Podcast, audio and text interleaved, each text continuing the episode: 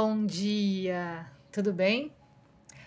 Ti contou a história de um bêbado que caiu de uma carroça em movimento sem sofrer um arranhão, onde outra pessoa teria morrido.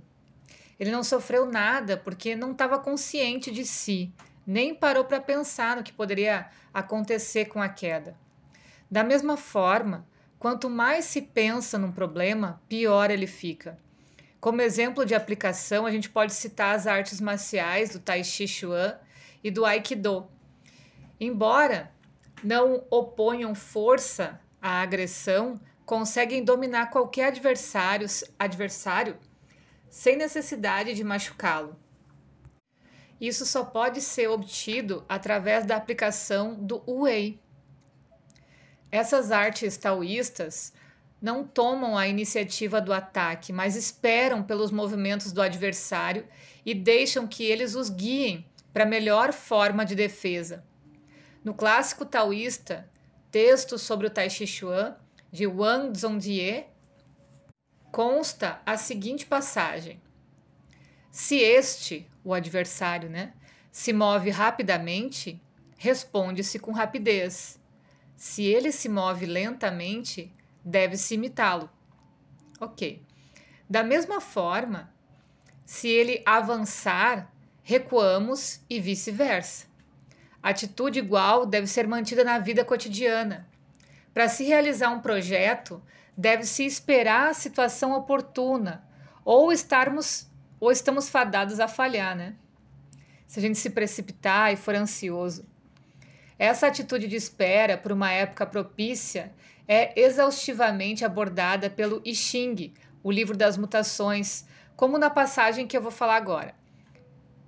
Em seu dia próprio, você verá que lhe darão crédito, supremo sucesso propiciado pela perseverança na conduta atual.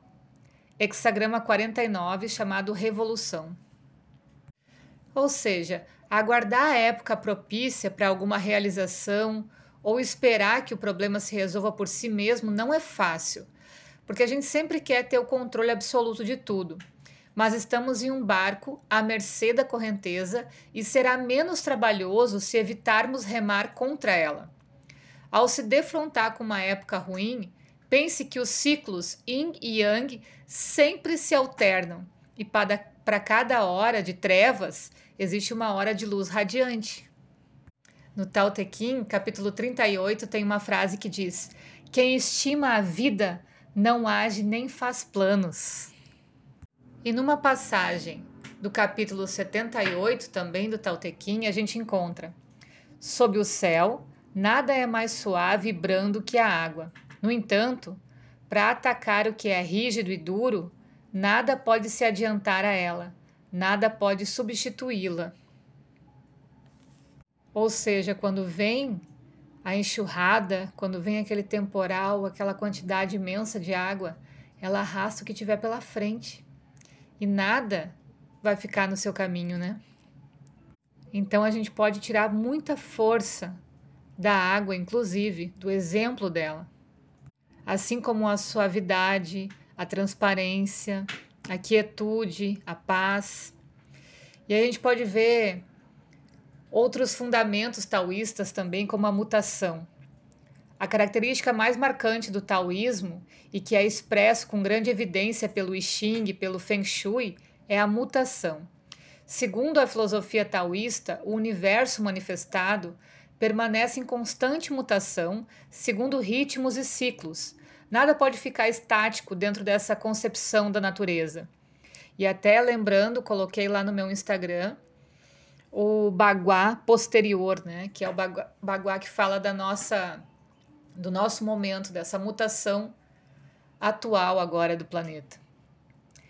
Esse conceito de mutação perpétua é explicado e demonstrado pela alternância entre yin e yang, sempre se renovando, gerando e sendo gerado, bem como pela sucessão de movimentos dos cinco elementos, Ambos os processos se valem de constantes alterações de estados energéticos, que também podem ser percebidos claramente no baguá do céu posterior.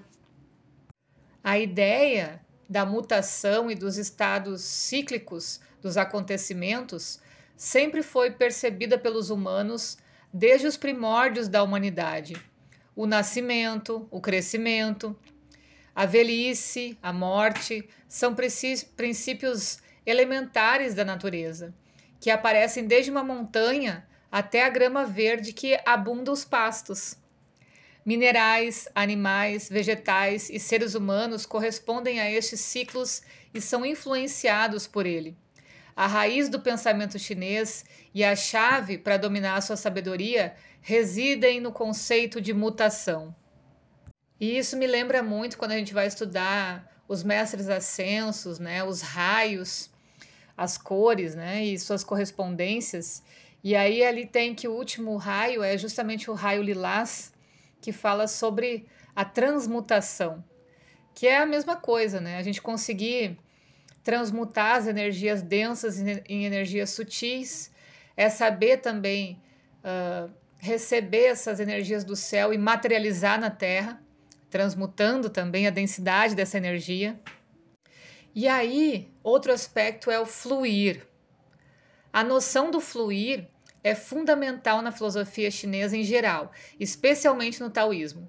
Tudo é visto como um constante fluxo energético. Um bom exemplo é nossa própria vida, que passa em um fluxo constante do nascimento à morte. Para os chineses, é muito importante evitar estagnações e conseguir fluir com regularidade. Na acupuntura, remover estagnações, que é a energia parada, né, e normalizar o fluxo de Qi no corpo é sua ideia central. As mutações se sucedem em um fluxo igualmente constante. E no Ayurveda também a gente tem essa semelhança. Então, quando a gente fala de fluir, de desobstruir, de digerir no Ayurveda, é o mesmo aspecto. Quando a gente fala que tem uma energia tamásica na mente, por exemplo, a gente observa que é resultado de muitos canais bloqueados. Não só no corpo físico, mas no campo emocional, mental, enfim.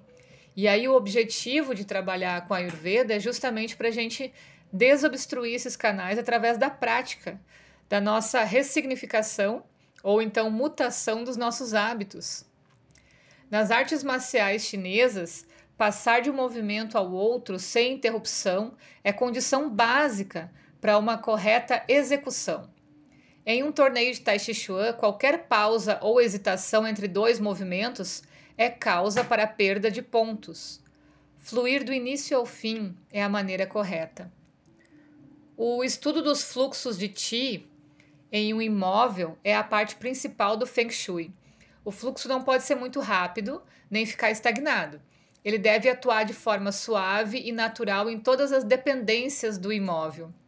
Um fluxo de água é tomado como uma das representações básicas do taoísmo, de onde surgiram as nossas mini fontes modernas, né?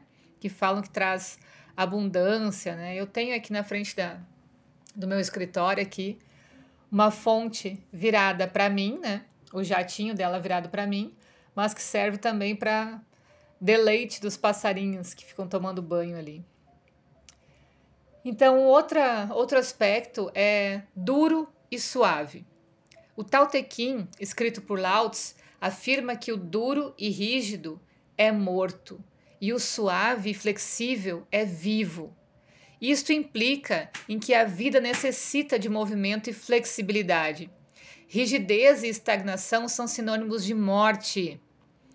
Tanto nas artes marciais quanto nas medicinas chinesas, isso é a mais absoluta verdade. Quanto mais você for flexível, mais saúde terá. Um dos segredos da longevidade e saúde dos idosos chineses está em seus exercícios que priorizam a flexibilidade e em seu modo de encarar a vida. Flexibilidade de pensamento também contribui para uma vida mais longa, saudável e feliz. Ou seja, mente aberta e corpo são, né? Manter conceitos fortemente arraigados e petrificados apenas causam problemas, especialmente no nosso mundo moderno. Ágil e em constante mutação, né? Manter-se atualizado e sempre pronto para mudar são características necessárias à sobrevivência profissional. Outro aspecto extremamente importante é a harmonia, que eu adoro falar sobre isso também. Obter harmonia é uma das atribuições básicas do taoísmo. Harmonia com outras pessoas, com o ambiente, com o universo. Harmonizar-se em todos os níveis é uma conduta adequada a todos que pretendem ascender na escala evolutiva espiritual. Esse é o cerne de todas as artes taoístas, que acabaram por se especializarem na harmonização de determinadas áreas específicas. O Qigong é a arte da harmonização pessoal com o Qi. A acupuntura é a arte de harmonização do corpo, mente e espírito, com eles mesmos e o ambiente. A astrologia é a arte de harmonizar a pessoa com seu destino, e o Feng Shui é a arte de harmonização do imóvel e seus ocupantes, né? Isso tudo harmonizado com o universo. Ok? Por hoje é isso. Beijo e até mais!